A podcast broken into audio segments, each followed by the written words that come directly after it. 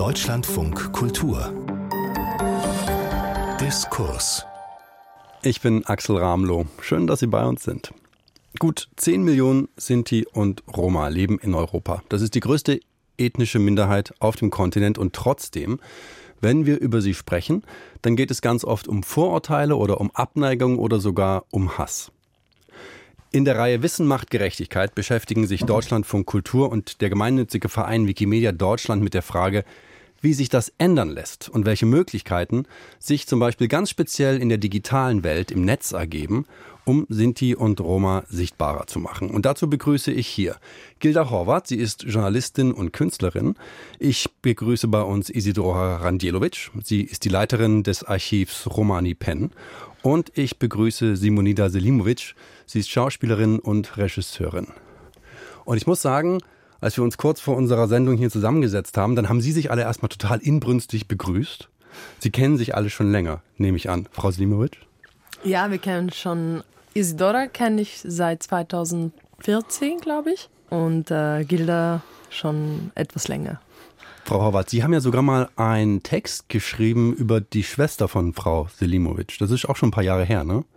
Die ist auch Schauspielerin. Ist das noch gar nicht so lange so. her. Zu, zuerst danke für, für die Einladung. Ich freue mich heute mit äh, Isidora und Simonida hier sein zu dürfen bei diesem Gespräch.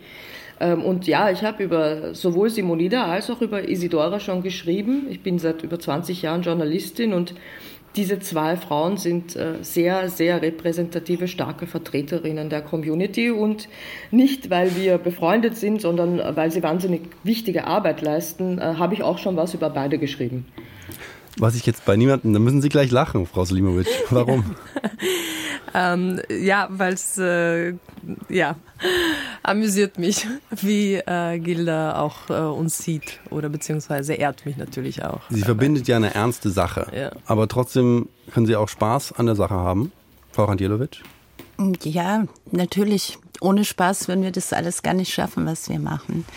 Es liegt ja viel also gerade in einer rassismuskritischen Auseinandersetzung mit Themen liegt ja viel Schmerz und ähm, da sehr nah beieinander ist einfach auch Freude zu empfinden für die kleinen Dinge, für die kleinen Erfolge oder für die schöne Wertschätzung, die uns Gilda gerade ausgesprochen hat. Frau Horvath, ich habe jetzt bei Ihnen gesagt, Sie sind Journalistin und Künstlerin. Die Frage gebe ich in die Runde, aber ich fange bei Ihnen an. Sie sind auch Aktivistin, oder? Was hat Sie zur Aktivistin gemacht?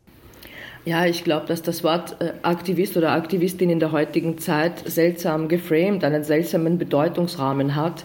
Ich glaube, jeder Mensch, der daran interessiert ist, an der Gesellschaft mitzuwirken, an der Gesellschaft zu partizipieren, ist in einer gewissen Art und Weise Aktivist oder Aktivistin. Also insofern äh, bin ich sicher auch Aktivistin, aber ich denke, bedeutend mehr Menschen sind das, als äh, sich Menschen tatsächlich so nennen. Frau Silmowitsch, was ist Ihre Definition von Aktivistin? Die Widerspiegelung dessen, was ähm, mich zum einen berührt und was ich gerne in der Mehrheitsgesellschaft verändern möchte, aus der Community heraus. Weil wir doch, also Sie haben gemeint 10 Millionen, wir reden manchmal von 12 Millionen mhm. äh, Roma sind die in Europa. Weltweit sind wir 24 Millionen sogar vertreten wenn wir davon sprechen und ähm, also marginalisierte, stereotypisierte Gruppen, so wie wir das sind, gibt es einiges zu verändern und das fließt immer in unsere Kunst mit ein oder beziehungsweise in meine Arbeit, wenn ich schreibe oder inszeniere oder selber spiele, ist das immer irgendwo Teil dessen, weil ich in dieser Community zum einen aufgewachsen bin und von der Mehrheitsgesellschaft aber auch berührt bin und geprägt bin. Frau Randjelovic, Sie haben viel genickt gerade beim Zuhören. Haben Sie eine ähnliche Biografie, die Sie zur Aktivistin gemacht hat, wenn Sie das Wort überhaupt so wahrnehmen oder so akzeptieren? Ja, also ähm, wir machen ja viel äh, rassismuskritische Bildungsarbeit, Erinnerungsarbeit. Zum Beispiel nach 45 der ganze Engagement aus den Communities nannte sich eben Bürgerrechtsbewegung, Bürgerinnenrechtsbewegung und die Personen haben sich selbst auch als Bürgerrechtlerin bezeichnet. Aktivismus ist so ein wenig so ein Modewort. In den 90ern ab der Bleiberechtsbewegung habe ich dann auch immer wieder so in der Reflexion dieser gelesenen Aktivistinnen der Bleiberechtsbewegung. Ähm, ich weiß jetzt nicht, ob ich mich selbst direkt als Aktivistin bezeichnen würde. Aktiv sind wir alle auf die eine oder andere Weise, weil Überleben in so einem System zu sichern, in dem alltägliche Prekarität für viele Romja und Sintize vorhanden ist, in dem eben nochmals viele Rassismuserfahrungen äh, sind, mit denen sich auseinandergesetzt wird, strukturelle Diskriminierung und so weiter. Das heißt, ohne aktiv zu sein, ist sozusagen das Leben zu gestalten gar nicht möglich. Wir wollen heute hier in unserer Stunde diskutieren, wie vor allem der digitale Raum Möglichkeiten gibt. Dafür muss man aber vielleicht vorher erst einmal nach dem Ist-Zustand fragen, wie Sie den alle wahrnehmen. Vielleicht fange ich bei Ihnen an, Frau Horvath. Wir wollen über die Repräsentation von Sinti und Roma sprechen. Was ist da der Stand 2023? Diese Frage hat immer zwei Perspektiven. Also die eine ist äh, ganz katastrophal in der Repräsentation. Wir haben ja in Deutschland äh, letztes Jahr den Antiziganismusbericht präsentiert bekommen von der Antiziganismuskommission über 800 Seiten, die belegen, dass die Diskriminierung an Romja und Sintize bis in die Gegenwart fortgesetzt wird. Und zwar systemisch, sowohl auf dem Level der Gesetze, der Justiz, der Polizei. Äh, ich brauche hier nicht mehr als Hashtag NSU oder Hanau auch dazu sagen, als die traurigsten Beispiele der jüngeren Vergangenheit aber auch auf Level des Gedenkens, des Wissens. Der Titel dieser Sendung ist ja Wissen macht Gerechtigkeit und genau darauf läuft's raus. Die Menschen wissen noch immer sehr wenig über uns, laufen mit ihren Annahmen durch die Gegend, die auch in den Medien reproduziert werden, denken, haben ein Bild von uns, das eben diesem Konstrukt Zigeuner entspricht. Und ich sage bewusst Konstrukt Zigeuner, denn das, was sich alle unter dem Wort Zigeuner vorstellen, das gibt es in dieser Form nicht. Und ich glaube, hier liegt die große Herausforderung. Wir haben derzeit einen völlig unnötigen Dialog bzw. Konflikt bezüglich dem Denkmal in Deutschland. In Österreich, wo ich ja herkomme, gibt es noch immer keins. Und auch dort wurde zwar beschlossen, es soll eins geben, aber es gibt noch immer keins. Und das ist so viele Jahre nach dem Holocaust. Äh, das sind klare Indikatoren dafür, wo wir stehen.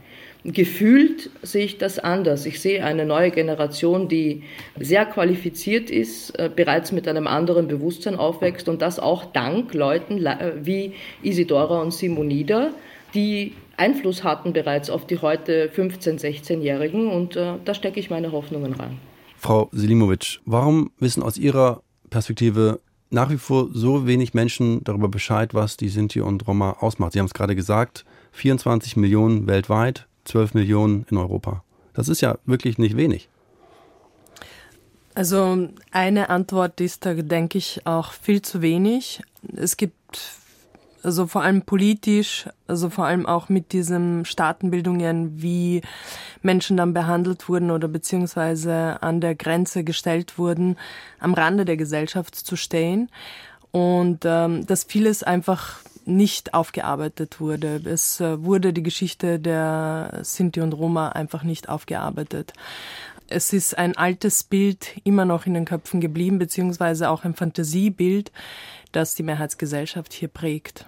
Und an dem wird nicht gearbeitet, sondern also so das aufzubrechen, beziehungsweise andere Narrative dem die Möglichkeit zu geben, beziehungsweise den Menschen wirklich die Möglichkeit zu geben, für sich selbst zu sprechen und ihre eigenen Räume selber gestalten zu dürfen, sondern der wenige Raum, den es auch noch gibt, der wird ihnen auch noch weggenommen.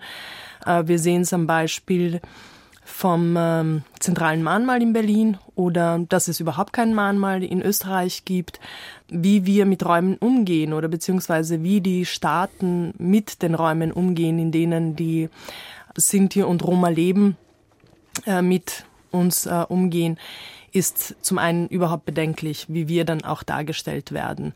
Äh, und das spielt einfach sehr viel äh, Journalismus, Medien, Repräsentation von Roma und äh, wie wir im Fernsehen, in den Büchern dargestellt werden, dieses Umwissen und falsche Bilder, die von uns in Schulbüchern dargestellt werden oder beziehungsweise diese kaum nicht erwähnen. Und das macht viel aus das prägt, also die Menschen, die davon betroffen sind. Und das prägt natürlich auch die Mehrheitsgesellschaft, weil dieses Umwissen immer größer wird. Und äh, je mehr man etwas über jemanden nicht weiß, umso mehr hat man Fantasien darüber und kann sich Dinge ausmalen, die einfach nicht stimmen und das jemanden drüber stülpen. Das Unwissen wird größer, sagen Sie. Frau Rajelwitsch, da haben Sie jetzt auch genickt. Ist das auch Ihr Eindruck? Ja, genau, das reproduziert sich ja über die Zeiten hinweg. Also wir haben seit dem 15. Jahrhundert eigentlich in Deutschland, wenn ich jetzt nicht über Europa, sondern über Deutschland spreche, haben wir quasi Chronistinnen, die in den Chroniken, also ich gendere aber eigentlich Chronisten, das waren ja alles Männer, ähm, haben wir seit dem 15. Jahrhundert eben Chroniken, die äh, Romja beziehungsweise damals Sintize beschreiben und das ist bis heute ist etwas erhalten, nämlich dass 99 Prozent derjenigen, die Romja beziehungsweise Sintize repräsentieren, Gage sind, also nicht Roma und äh, nicht Sintize. Und ihre Bezeichnungen sind je nach zeitlichen, historischen Kontext quasi angereichert mit den Vorstellungen der Fremde, die damals existiert hat. Ja, also mit orientalisierenden Bildern, mit auch politischen Strategien, wie quasi die Menschen, die Fremden im eigenen Lande ja als Ausrede für bestimmte politische Bedingungen herhalten konnten. Und dadurch, dass seit der, dem 15. Jahrhundert eben, seit den ersten Auftauchen und Beschreiben von Lomnia und Sintize hier in, in deutschen Gebieten, wir über die Jahrhunderte bis heute kaum Macht hatten, an diesen Bildern, Simonide spricht von Narrativen, an diesen Erzählungen, an diesen Geschichten mitzuwirken, ist quasi sehr viel einerseits auf die Menschen projiziert worden, so eigenes, was nicht so angenommen werden konnte durch die Dominanzgesellschaft, auch sehr viel politisch äh, strategisch eben erdacht worden. Und zum anderen, und das ist sehr wichtig und das geht weit über Repräsentation und Projektion hinaus, gab es einfach eine massive Verfolgungsgeschichte. Das bedeutet von Vogelfreiheit bis hin zum Genozid des letzten Jahrhunderts gab es immer wieder große Wellen von Verfolgung und Vernichtung. Und diese zielte nicht nur auf die Körper der Menschen. Es zielte auf die Zerstörung der Familie, auf die Wegnahme der Familie. Aber es wurde auch quasi ein Epistemizid, also es zielte auch auf die Vernichtung der Sprache Romanes, auf die Vernichtung quasi des Denkens, der Deutung von den Menschen, die verfolgt wurden daraus ergibt sich eben heute eine Situation, dass diese Erzählungen sich immer weiter reproduziert haben, so dass wir eigentlich einerseits, wie du auch gerade gesagt hast, Simonide, sehr wenig wissen, also sehr viele Lücken zu Romja und Sintize haben und andererseits aber unheimlich viel Rassifizierungswissen. Mhm. Und wir können immer noch sehr wenig intervenieren, weil tatsächlich bis jetzt über 90 Prozent quasi der Berichterstattung, Beschreibung und es ging bis zur Vermessung ne, im Nationalsozialismus von uns eben durch Gage passiert. Da kann ich als Mitglied der Mehrheitsgesellschaft auch von mir natürlich berichten. Ähm, ich bin auch geprägt von den Stereotypen. Roma sind arm, sie betteln, sie reisen umher. Das ist das, was man über, ja, eigentlich sein ganzes Leben lang mitbekommt, wenn man sich nicht wirklich damit beschäftigt. Sie sind kriminell, das ist natürlich auch noch was, was man sozusagen ständig ähm, eingeimpft bekommt. Jetzt wollen wir aber darüber sprechen, wie der digitale Raum das verändern kann. Diese Stereotype, die sich, wie wir es gerade beschrieben haben, oder wie Sie es gerade beschrieben haben, ja nicht erst seit 10, 20 Jahren, sondern seit Jahrhunderten im Endeffekt weiterentwickelt haben. Und Sie alle drei haben jetzt verschiedene ich nenne es mal ganz pauschal Aktivitäten. Sie sind an vielen Ecken und Enden aktiv, um im Netz zu handeln. Vielleicht fange ich bei Ihnen an, Frau Andjelowitsch. Das Archiv, das Sie mitgegründet haben, Romani Penn. Was ist das für ein Archiv? Wie kann ich mir das vorstellen? Das ist nicht sehr digital, aber ich kann gerne über das Archiv berichten. Also die Vorstellung von der Archiv, äh, die wir haben, das ist kein klassisches Archiv in dem Sinne, wo verstaubte Akten drin liegen und auch Zugang natürlich nur für bestimmte Menschen möglich ist, die sich nämlich mit Archiven auskennen und wissen, wie die Sortierung dort ist. Unter Archiv als Wissensarchiv verstehen wir Begegnungen, Austausch, Zusammenkommen, Wissen zirkulieren lassen zwischen den Generationen, unterschiedlichen Menschen, Communities von Romja und Sintize. Das ist Archivierung. Mhm. Also quasi ein Prozess, nicht eine Akte oder ein Ordner, in dem Wissen drinsteht. Und zum Digitalen vielleicht in Zusammenhang damit, wir machen Audioaufnahmen manchmal von äh, den Veranstaltungen, die wir machen, den Treffen, interviewen Personen oder haben auch ähm, Filmmaterial, aber das ist überwiegend für Bildungsarbeit. Mhm. Ähm, genau, das ist, also ich glaube, da ist äh, Gilda viel aktiver im digitalen Raum als jetzt aber unser kurz, Romani Pennerch. Aber auf ihrem, auf der Webseite zumindest habe ich gesehen, es geht ja auch um musikalische Erbe, es geht auch um Videos, die auf YouTube gezeigt werden. Also würden Sie sagen, da ist bei Ihnen noch Luft nach oben? Ja, also wir zielen nicht direkt auf, das muss ich sagen, wir zielen nicht direkt auf den digitalen mhm. Raum. Wir sind sehr für den Austausch, irgendwie für den physischen, so, sich treffen, begegnen und miteinander sprechen. Unsere Jugend, die ist da eher aktiv.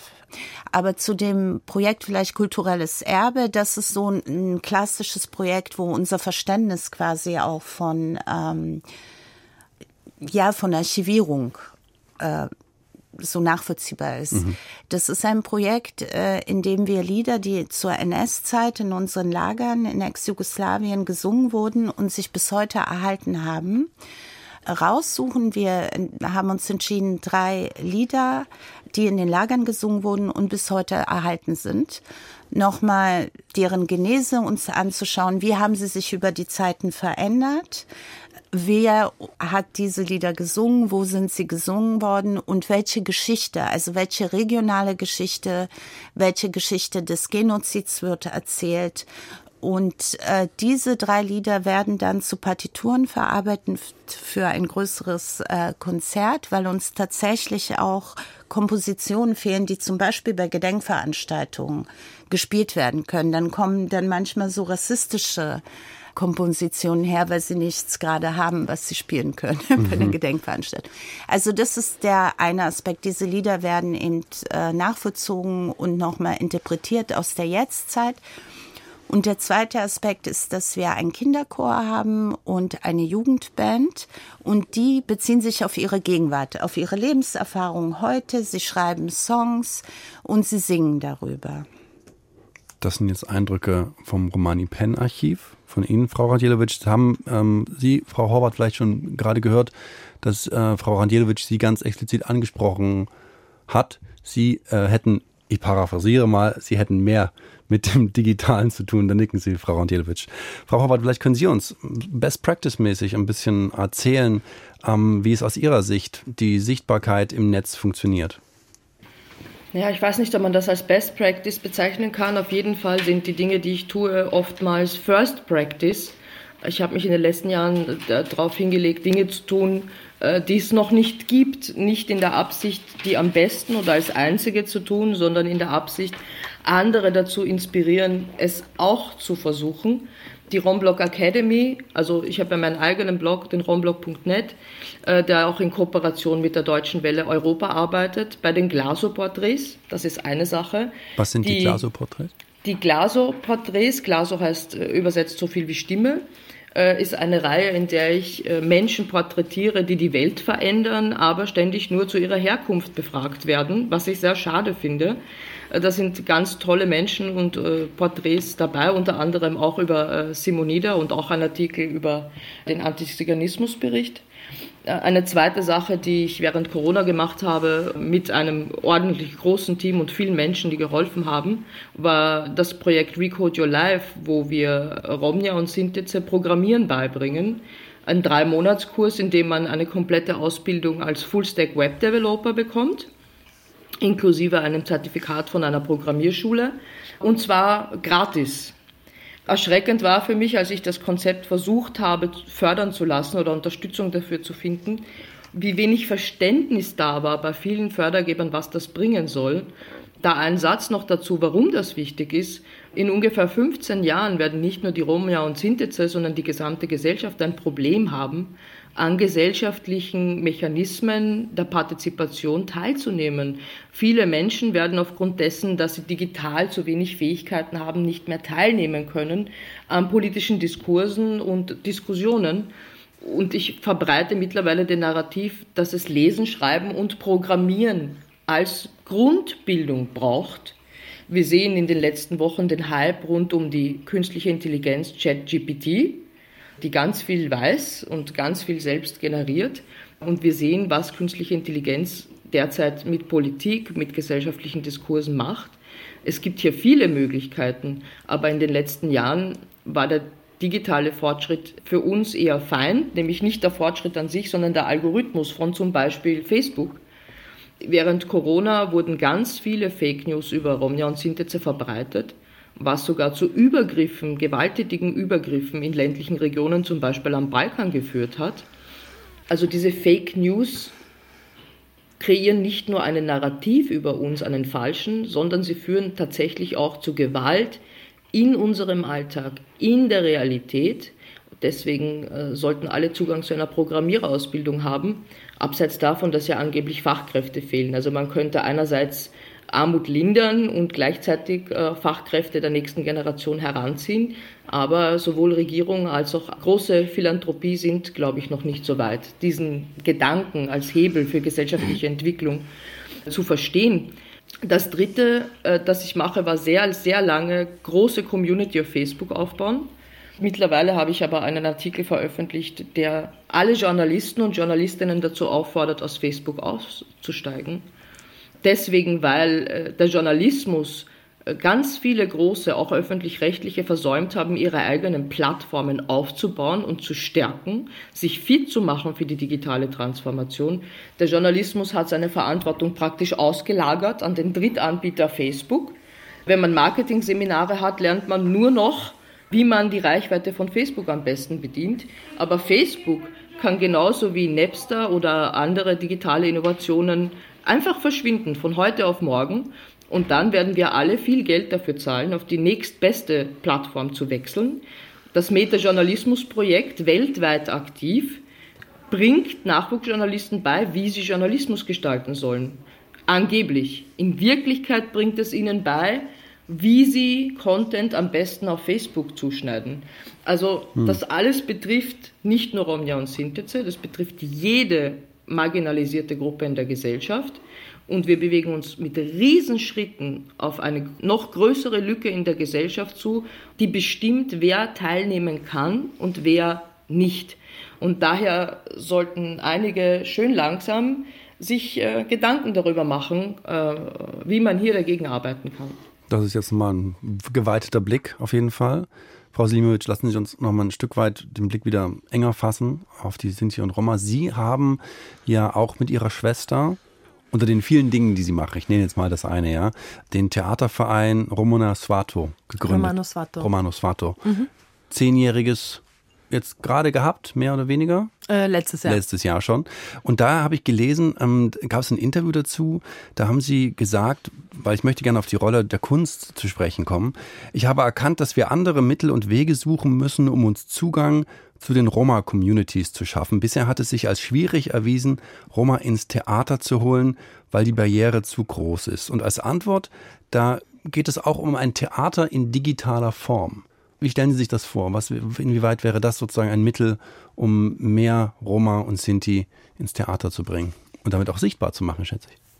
Naja, ich bin jetzt nicht die Erste, die darüber nachdenkt. Also so digitales Theater gibt's ja eigentlich schon seit mehreren Jahren. Also so in England, Amerika ist das ja stark im Kommen. Also Vorstellungen gut aufzunehmen und äh, sehr gute Aufnahmen zu haben, die man dann auch einem überregionalen ähm, Publikum präsentieren kann, beziehungsweise Zugang zu verschaffen, auch zur Kunst und Kultur im Netz. Corona hat uns generell auch dann gezeigt, wie eingeschränkt wir sind, wenn wir uns nicht äh, sozial mit anderen interagieren dürfen und äh, so Virus und Krankheiten uns einschränken und ähm, uns total äh, zumachen. Und da ist auch der Gedanke also schon noch davor entstanden, weil ich immer wieder ähm, gemeinsam äh, mit dem Team überlegt habe, welche Mittel und Wege können wir denn finden. Wir sind zwar über Social Media alle gut vernetzt, aber wie kann man Theater noch mal barrierefreier machen, mhm. um äh, Publikum äh, reinzubekommen, beziehungsweise äh, unsere Geschichte auch gemeinsam aufarbeiten zu können. und Wissen ähm, im digitalen Netz zu vermitteln, weil Menschen auch mit einem Handy in irgendeinem Dorf sitzen und sich Theater auch ansehen können, so dass das barrierefrei das Ganze gestaltet wird. Und äh, wir haben auch damit äh, gestartet vor zwei Jahren und haben ein paar Aufzeichnungen gemacht wie Heroes oder Bibi Sarakali, ein paar Theaterstücke. Aber ich glaube, da gibt es noch viele andere Tricks, wie man ähm, gut äh, präsentiert werden kann oder mhm. beziehungsweise mit viel mehr Projekten im Netz äh, vertreten werden kann. Also da braucht es viel mehr. Aber heißt das digital an und für sich, das kann man ja schön und schnell so sich ausdenken, aber die Umsetzung ist dann doch schon schwieriger, wenn es um die Repräsentation geht. Das ist ja unser großes Thema. Man braucht denke ich, gute Mittel, um reinzukommen, also beziehungsweise eine gute Werbung zu haben, wie man die Menschen erreicht. Und das ist doch immer über Social Media meistens, über Instagram, TikTok, die einen guten Zugang hier verschaffen, um die Menschen auch zu erreichen, die man möchte. Simonida Selimovic ist heute hier bei uns im Deutschlandfunk Kultur. Wir diskutieren zusammen mit dem gemeinnützigen Verein Wikimedia Deutschland, wie wir Sinti und Roma sichtbarer machen. Sie ist Schauspielerin und Regisseurin. Sie ist genauso hier bei uns wie Isidora Randjelovic. Sie ist die Leiterin des Archivs Romani Penn in Berlin. Und Gilda Horvath ist bei uns. Sie ist Journalistin und Künstlerin. Frau Horvath, Sie haben ja auch Theatererfahrung. Was Frau Selimovic gerade gesagt hat mit dem digitalen Theater. Ist die digitale Kunst eine Möglichkeit zu mehr Sichtbarkeit? Kunst ist generell äh, ein Schlüssel für mehr Sichtbarkeit sowohl im Positiven als auch im, im Negativen. Äh, Kunst ist frei und Kunst ist auch der einzige Boden, an dem man sich heutzutage noch tatsächlich unzensiert und, und geradeaus zu Dingen äußern darf. Also wenn man das Wort Nazi in den Mund nimmt, äh, dann schlucken Journalisten, Journalistinnen, Funktionäre, Beamte, Beamtinnen sofort. Ganz schlimm ist es, das Wort Nazi zu verwenden. Aber wenn jemand die Kultur, das Mindset eines Nationalsozialisten vertritt, wie soll ich so eine Person dann nennen? Dann wird es schwierig. Und in der Kunst ist einfach der Rahmen, sich auszudrücken, seine Gefühle, seine, auch seine Traumata, seinen Prozess viel breiter. Und das tue ich als äh, Künstlerin auf mehreren Levels, äh, mit Gedichten, mit Theaterstücken, mit Musik, zum Teil auch auf Romanes, was mir sehr wichtig ist, damit die Sprache äh, gehört wird, auch von der nächsten Generation, die Sprache als etwas Positives empfunden werden kann, etwas, für was man sich nicht schämen muss, im Gegenteil, weil Sprache ist der größte Rahmen mit der wir unsere Realität definieren. Wir haben nichts anderes als Sprache letztlich, um zu beschreiben, wie es uns geht und was mit uns passiert. Und insofern ist die digitale Kunst sicher eine Erweiterung der Mittel, die wir bisher hatten. Und ich äh, glaube auch, dass die kommende Generation einen viel einfacheren Zugang dazu haben wird, mit digitalen Mitteln Kunst zu kreieren. Gleichzeitig glaube ich aber auch, dass äh, all die Filter, die Apps, äh, ganz viele Angebote dazu beitragen, Dinge zusätzlich zu filtern.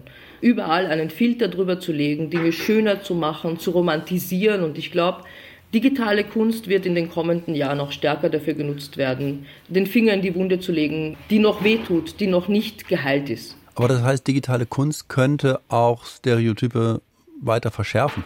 Digitale Kunst könnte Stereotype weiter verschärfen und das tut es ja auch bereits, wenn wir uns zum Beispiel dieses wunderbare Bild vom Papst in der weißen Dornenjacke anschauen, das vor einigen Tagen im Internet zirkuliert ist wurde dadurch sofort eine Diskussion darüber ausgelöst, ob der Papst so oder so rumlaufen darf oder nicht bis ein Teil der Community dann mitbekommen hat, dass das ein mit künstlicher Intelligenz generiertes Bild war.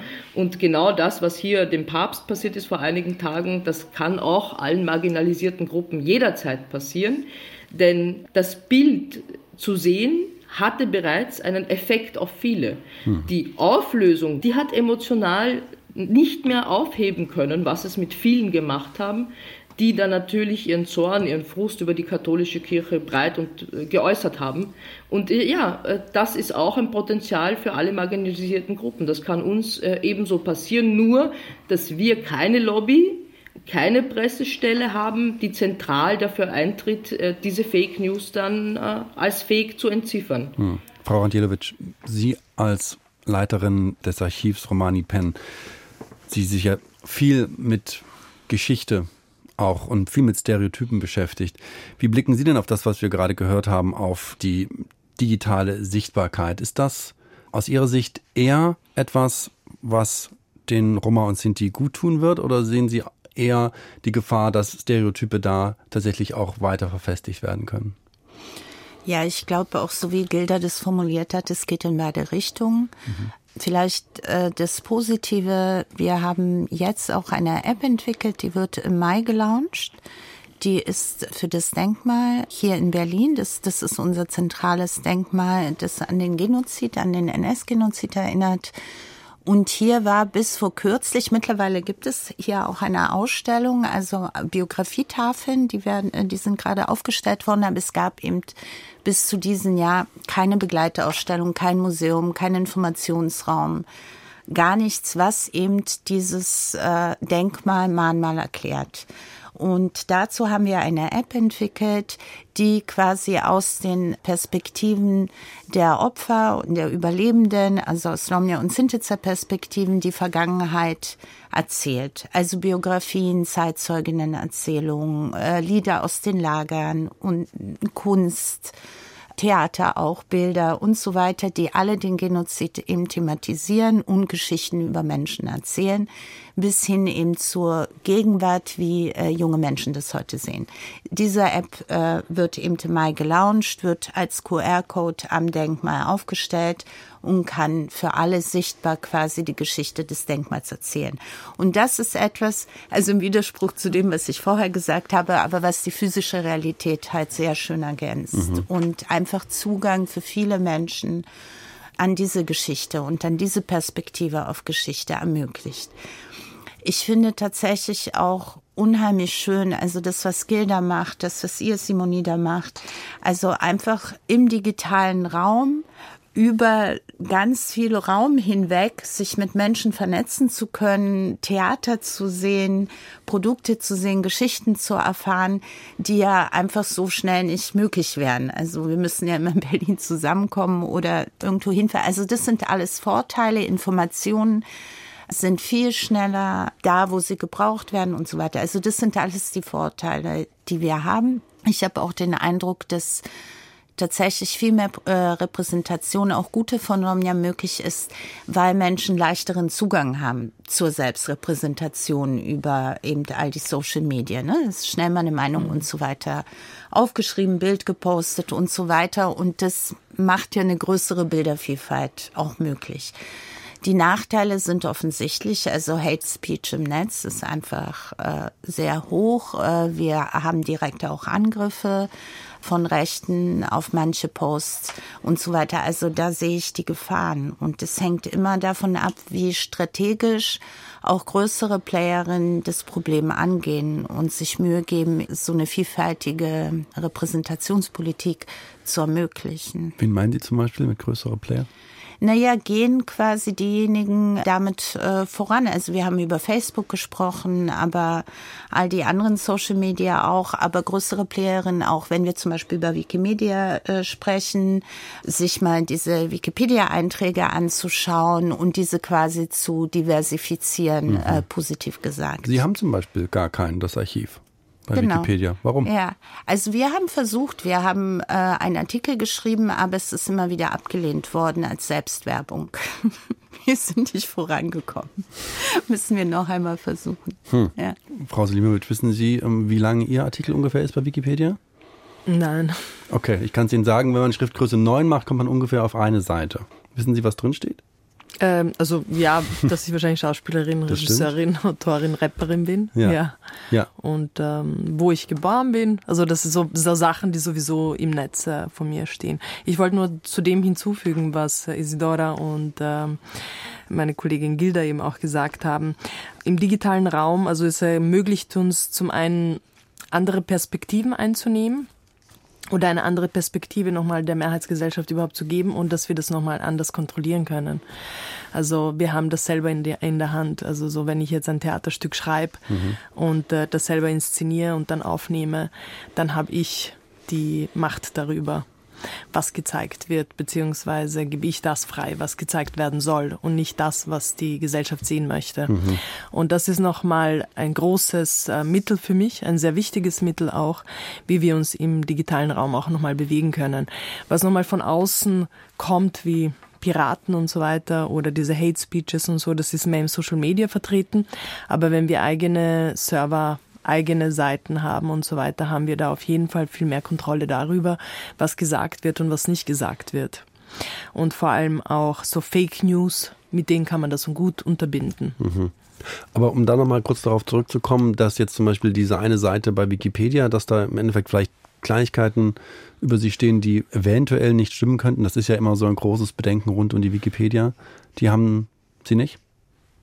Äh, natürlich können Sachen drinnen sein, die ich vielleicht mal im Interview gesagt habe, die aber anders von einem Journalistin, Journalistin anders aufgefasst wurde und anders geschrieben wurde, als was der Wahrheit entspricht und dann wird das direkt von Wikipedia, Wikimedia aufgenommen. Und das ist dann schon, da steht dann halt schon die Gefahr da, dass man dann Fake News oder falsche Tatsachen äh, drinnen hat. Hm, wobei die Wikimedia der, der gemeinnützige Verein ist, der den freien Zugang zu Bildung und Wissen organisieren will. Ähm, Frau Howard, Ihr Wikipedia-Artikel ist ein ganzes Stück kürzer. Kennen Sie den? Ja, ich äh, kenne meinen Wikipedia-Artikel und ich habe auch mehrmals versucht, den zu editieren bzw. zu aktualisieren. Ah, ich ähm, auch. aber äh, das wurde jedes Mal äh, abgelehnt. Stehen relativ seltsame Dinge drin teilweise, also wo ich von der Priorität gar nicht verstehe, warum sie drin steht. Zum Beispiel vor wie vielen Generationen meine Familie in Österreich angekommen ist. Aber es steht überhaupt nichts drüber drin, was ich eigentlich mache. Und bis vor kurzem stand noch drin, ich wäre immer noch beim äh, ORF, wo ich sehr gerne war, über zehn Jahre bis 2015. Aber äh, wie gesagt, wenn man das dann editieren will, dann fühle ich mich manchmal ein bisschen hilflos. Trotz Programmiererkenntnisse, die nutzen mir hier gar nichts, um meinen eigenen Artikel zu editieren. Zum Beispiel steht da auch mein Xing-Profil drin, das ich vor, weiß ich nicht, über zehn Jahren gemacht habe, aber nie, nie wieder besucht habe. Also ähm, ja, ist nicht ganz akkurat, was da drin steht. Aber dann muss ich so in die, in die Runde fragen, sind denn dann Wissensprojekte wie die Wikipedia, die wir ja höchstwahrscheinlich alle nutzen an der einen oder anderen Stelle, um mal schnell an Informationen zu kommen, und zwar schnell an Informationen, sind die denn dafür geeignet dann, um das Wissen über Sinti und Roma im Netz stärker, repräsentativer zu teilen? Frau Selimovic, Sie denken drüber nach. Naja, ich würde sagen ganz provokant nein. Also ich finde es ähm, vor allem, weil es nicht in der Hand von den Roma und Sinti selber liegt. Solche Informationen müssen wir selber rausgeben und nicht von der Mehrheitsgesellschaft, von den Gadget, sage ich jetzt ganz provokant. Ähm, weil über jemanden zu schreiben, und wo man nicht selbst aus der Community kommt. Und die meisten haben eben, so wie Sie auch selber gesagt haben, nur Stereotype im Kopf, ist es dann sehr schwierig, dann wahre Sachen hinzuschreiben. So Hard Facts vielleicht, wann wir eingewandert sind und so weiter, kann man vielleicht rausfinden, ist auch nicht so ganz sicher, aber das sollte man wirklich den Roma selber überlassen und den Sinti. Hm. Wobei natürlich, also jetzt zum Beispiel Ihr Artikel, der ist umfangreich, wenn man den liest und sich jetzt mit ihm nicht auskennt na, dann denkt man nicht, ja, das ist aber doch, das ist ja falsch, das ist ja falsch, sondern da kommt im Endeffekt eine lange, relativ beeindruckende Liste an Aktivitäten über die Jahre hinweg. Gut, das ist jetzt nur über mich als Person. Ich rede ja, ja. jetzt, wenn jemand googelt, äh, wer sind Sinti, wer sind Roma, mhm. von wo kommen die, also so, ich, ich meine eher Fakten, wenn man sucht über Sinti und Roma, welche Sprache und so weiter. Und das sollten wirklich Sinti und Roma selber schreiben. Also wenn jetzt journalistisch geht oder um Künstlerinnen, so äh, Personen, die in der Öffentlichkeit stehen, die sowieso Interviews geben oder so, so wie über mich, ich habe da nichts dagegen. Aber Sachen, die über uns drinnen stehen, sind ja, stimmen ja viele nicht. Also so, will ich mal sagen, über 60, 70 Prozent nicht. Frau Andjelowitsch, dann nicken Sie das ja. auch Ihr? Ja, dem würde ich zustimmen. Also wir haben auch in Vergangenheit Artikel verändert, weil da einfach falsche Informationen drin standen. Oder auch die Wortwahl unangemessen war.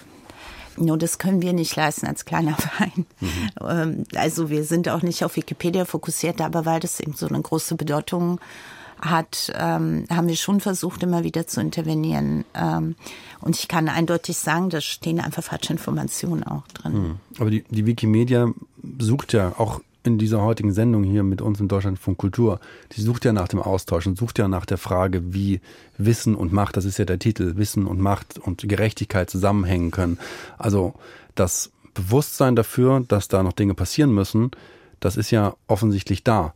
Aber ja, ja, das ist auch mein Eindruck. Mhm. Also das. Aber äh, woran liegt es dann? Wie, wie kann man da sensibler werden, wenn da das, wenn das nee, das, das richtige ist, Wort ist? Wikipedia ist ja nicht eine Person oder eine Organisation. Das Problem ist ja genau das Gesellschaftliche, dass da eine Reihe unterschiedlicher Personen ehrenamtlich involviert ist und ihre Artikel schreibt. Das heißt, was die Organisation, die dahinter steht, machen kann, ist so Code of Conduct oder ja, also so Verhaltensnormen, Regeln ich weiß auch ehrlich gar nicht, wie das dort dann ausgehandelt wird. Wikipedia spiegelt einfach die Gesellschaft wieder mit all den Machtverhältnissen, die dort vorhanden sind. Und wenn die Mehrzahl eben nicht gendert, dann sind die Artikel auch nicht gegendert. Das heißt, es ist eben nicht nur eine Entscheidung, äh, wir schreiben mehr über Romja und Sintica, wir schreiben rassismuskritischer. Damit geht ja auch einher, dass es eben gesellschaftliche Veränderungen geben muss. Also mehr Menschen, die eben ehrenamtlich diese Artikel schreiben, abends zu Hause nach der Arbeit, dass sie auch äh, eine gewisse Sensibilität haben oder wie Simonida sagt, dass eben mehr Romja und Sintize aktiv werden hm. und eigene Artikel schreiben. Wir, wir haben es hm. versucht hm. und das ist schwierig. Hm. Also wenn sie sich nicht auskennen mit dem System und dann immer diese Genehmigung brauchen. Da sind wir wieder bei Frau Horvath und dem Programmieren, oder? Ja, also wie gesagt, ich kann hier nur sagen, auch diese Kenntnisse haben mir nicht viel gebracht. Ich konnte zwar vielleicht besser als andere verfolgen die Historie des Artikels und wer den wann editiert hat, ne?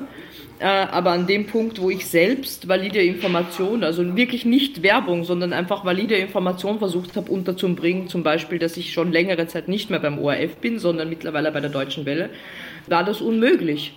Und das äh, macht mir dann schon ein bisschen Sorgen angesichts der Tatsache, dass mein Wikipedia-Artikel fast ganz oben erscheint, wenn man meinen Namen googelt. Aber äh, möchte ich jetzt nicht nur äh, über Wikipedia reden, sondern äh, eben auch äh, äh, Facebook spielt hier natürlich eine Rolle. Das ist auch eines der Sachen, die, die hoch angezeigt werden. Einerseits und wo aber leider die Reichweite für das, was wir selber sagen und selber gerne öffentlich machen möchten, zumindest in meinem Fall sehr, sehr niedrig geworden ist mit dem neuen Algorithmus in den letzten Jahren. Manchmal bringt einem die ganze Fähigkeit äh, nichts, wenn man gegen ein System steht, in dem man quasi als einzelner Nicht-Angehöriger des Clubs nicht gescheit eingreifen kann. Aber haben Sie eine Idee, wie denn das verbessert werden kann. Also, oder uns anders zu formulieren, wie denn das Wissen dann gemeinwohlorientierter organisiert werden kann? Absolut. Also sowohl äh, Wikimedia als auch Facebook, also im Rahmen der äh, Anti-Hate-Speech-Kampagnen, die ja bundesweit in vielen Ländern laufen, gab es zum Beispiel mal einen Aufruf an Leute aus sogenannten Minderheiten, sich zu melden. Und das habe ich getan, äh, bei Facebook zum Beispiel. Ähm, und ich habe bisher von keiner Person aus der Roma-Community gehört, die im Team äh, gegen die Hate Speech ist, die Romney oder Sintetzer wäre.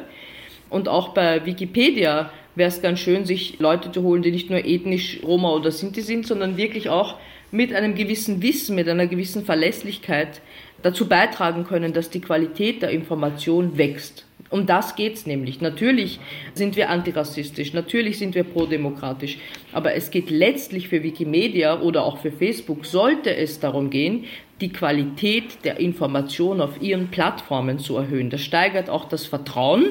Und deswegen ist für uns alle sinnvoll, sich wirklich Leute aus diesen Communities zu holen, die Wissen haben und aktiv und im Idealfall auch bezahlt dazu beitragen, dass das geschieht, weil im Moment investieren sehr viele Leute unnötig, weil ohne Wirkung, viele Stunden in die bessere Repräsentation, in die bessere Qualität von Information solcher Plattformen. Frau Siebenwitsch, Sie schauen so aus, als ob Sie die ganze Zeit was dazu sagen wollen.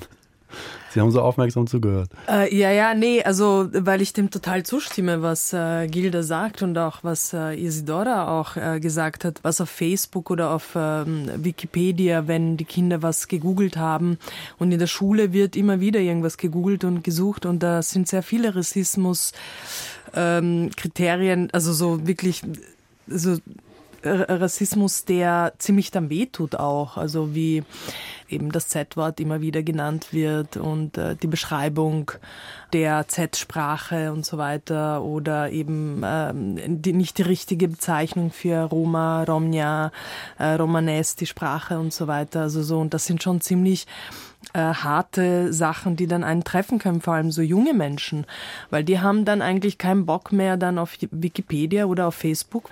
Und da ist vieles vorzufinden und auch Sachen, die man dann eigentlich nicht ändern kann. Und dann sitzen aber an diesen Positionen Menschen, die eigentlich überhaupt keine Ahnung haben und sich äh, und irgendwelche Eintragungen erlauben, wo Menschen nur damit verletzt werden. Die Frage ist nur, wie sich das tatsächlich langfristig oder vielleicht auch schneller ändern lässt? Ist das nur eine Frage von Geld, von Fördermitteln oder woran hapert es? Frau Randielewitsch, haben Sie eine Idee? Frau Horvath, Sie dürfen als nächstes. Naja, ich glaube, das ist ähm, vieles. Also zum einen natürlich sind Fördermittel und Geld immer wichtig, wenn es so gute Projekte gibt, wie Gilda das beschrieben hat wo eben Menschen programmieren lernen können, mehr involviert werden können dadurch und so weiter, also mehr eigene Gestaltungsfreiheit bekommen, dann ist das sinnvoll. Maßnahmenpakete sind auch sinnvoll, immer um quasi bestimmte Normen durchzusetzen. Und dann das andere ist einfach eine breite politische Bildungsarbeit, die mhm. gesellschaftlich stattfinden soll. Also ich glaube, es ist ein Bündel an Dingen und es ist vor allem nicht, also Wissensgerechtigkeit ist ja nicht etwas, was an einer Stelle zu lösen ist. Also es ist ja eine Querschnittsaufgabe. Also wir haben ja sehr viele auch von Gage und äh, Roma, Romja, Sinti, Sintize gesprochen, aber es betrifft ja auch alle gemeinsam. Das heißt auch junge, jugendliche Romja beziehungsweise Sintize, Sinti-Kinder, die, ähm, die lesen ja die gleichen Sachen und die verinnerlichen ja auch Geschichten, die erzählt werden. Also es ist ja nicht einfach so eindeutig auch trennbar. Das heißt also, dass diese Repräsentation, die im, die im digitalen Raum ist, die betrifft uns ja alle auf unterschiedlichste Art und Weise, aber auch eben dadurch, dass das falsche Wissen auch ähm, von unseren Menschen selbst ja auch verinnerlicht werden kann oder geteilt werden kann und so weiter. Und in dieser Komplexität kann nicht eine Strategie von Wikimedia die Lösung sein, sondern es muss wirklich gesellschaftlich mehr über Wissensgerechtigkeit nachgedacht werden, über gute schulische Bildungsarbeit und so weiter. Also für die man ja viel Geld und viel Personal braucht. Genau, viel Geld, viel Personal, Strukturen. Da geht's ja auch darum, wie, wie sind Schulen ausgestattet, äh, welchen Zugang haben Personen nicht nur zu Wikipedia, sondern welchen Zugang haben unsere Menschen auch als Lehrkräfte, als Sozialarbeiterinnen an Schulen und so weiter. Also wenn es um Wissensgerechtigkeit mhm. geht, dann kann es nicht nur quasi auf so einzelne Social Media oder Wikipedia fokussiert werden. Frau Horvath. Ja, ich glaube, es ist auch eine, eine Frage des Zugangs. Das heißt, wer ist berechtigt, Wissen äh, zu kreieren, zur Verfügung zu stellen? Also wenn wir jetzt bei Wikipedia bleiben, weil es naheliegend ist, gibt es ja mittlerweile eine äh, Welle von Medienagenturen, die explizit anbieten, den eigenen Wikipedia-Eintrag zu beeinflussen. Und viele Politiker und Politikerinnen nehmen dieses Angebot dankbar an und editieren ganz bewusst ihr Bild, das Bild von sich im Internet. Und diese Macht, diese Deutungshoheit, die haben wir als Romja und Sintize und viele andere marginalisierte Gruppen, haben diese Macht eben nicht. Wissen, Macht, Gerechtigkeit stimmt. Äh, und äh, leider haben wir nicht viele, viele Agenturen, die uns dabei unterstützen, unser Bild zu korrigieren. Und ich glaube, hier wäre es angebracht, sowohl von Wikipedia als auch anderen großen Medienunternehmen, die in irgendeiner Art und Form Wissen kreieren, sich bewusst die Leute ins Boot zu holen, die nicht das Privileg haben, täglich viele Stunden damit zu verbringen, und zwar bezahlt, das Bild anderer im Internet zu korrigieren. Da brauchen wir Unterstützung, da brauchen wir ganz konkret Hilfe, indem uns jemand den Zugang dazu anbietet, sei das Facebook, sei das Instagram, sei das äh, Wikimedia. Da, genau das ist es, was wir brauchen. Eine Hand, die uns eine Tür aufmacht, uh, uns reinlässt, damit wir unser Wissen auch teilen können. Aber das heißt, man muss schon festhalten, es gibt Stand jetzt eine Abhängigkeit. Es gibt eine absolute Abhängigkeit zwischen denen, die die Deutungshoheit, die Macht der Vermittlung und zwar mit hoher Reichweite in der Hand haben und denen, die sie nicht haben. Es gibt absolut eine Abhängigkeit. Äh, wir sind absolut abhängig davon, wie andere über uns sprechen und wir sind damit auch absolut abhängig von euch und anderen, wie unsere Generation sich selbst im Internet wahrnimmt. Frau Selimovic, Sie sind als Schauspielerin in Dortmund gewesen, in Essen, in Berlin, in Wien in Film. Sie haben Theater gegründet. Sie äh, sind mit ihrer Schwester zusammen in einem Rap-Duo. Wie abhängig sind Sie? Ja, sehr natürlich. Also so, weil äh, ohne Publikum ist man nichts, ohne Medien. Äh, wir sind würde ich jetzt mal behaupten, alle voneinander generell abhängig. Auch hier sitzen wir im Radio und sind voneinander abhängig, wie wir miteinander reden und ob das Funkhaus das jetzt gut aufnimmt oder nicht, ja, und wie das Gespräch hier verläuft. Also wir haben alle eine gewisse Verantwortung. Und äh, um das geht es, also wie wir mit unserer Verantwortung umgehen, den anderen Menschen gegenüber, auch die Menschen, die weniger Freiheit haben oder weniger Macht haben oder weniger Stimmen haben und leiser gedreht werden, so wie es bei uns oft ist, und denen aber Räume zu verschaffen und die Stimmen lauter mal zu drehen. Würden Sie sagen, Sie sind eine leiser gedrehte Person? Ähm, würde ich jetzt schon mal auch behaupten, klar, weil äh, alleine schon, wie, wie ich zum Schauspielen gekommen bin und zum Regime äh, führen auch, weil unser, also so wir anders dargestellt werden. Also der Verein wurde ja auch äh, deswegen gegründet von meiner Schwester und von mir, weil wir immer Rollen bekommen haben, die eigentlich nichts zu sagen haben. Hm.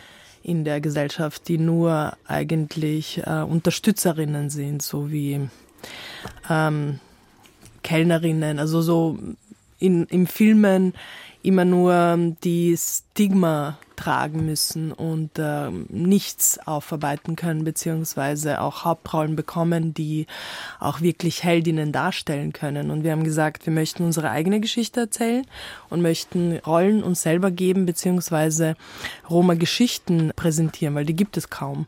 Also es gibt kaum Theater, das über Frauen schreibt, über starke Frauen und äh, die Roma-Geschichte auch wirklich so erzählt, wie sie ist und nicht immer nur so Carmen, also so von äh, einer Promiskuität geprägt ist, sondern wir haben gesagt, wir schreiben unsere eigenen Geschichten und unsere eigenen Theaterstücke und Filme weil es einfach Zeit ist, weil es kaum was darüber gibt und da können wir selber beeinflussen. Aber wir sind trotzdem immer noch natürlich abhängig von Fördergebern, von Menschen, die ins Theater kommen, dem zuschauen oder ins Kino gehen oder streamen wollen digital wie auch immer, wir sind immer voneinander abhängig. Ja. Und Sie brauchen ja auch Bühnen, auf denen Sie auftreten können. Ja, natürlich, können. das auch. Das ist natürlich auch mit den Förderungen mit verbunden. In Kooperation gehen mit größeren Bühnen, also so, wo wir auftreten und welche Rollen und Macht wir dann, dann haben. Aber das können wir nur machen, indem wir, also so, wir haben gesagt, wir machen einen eigenen Verein. Ich möchte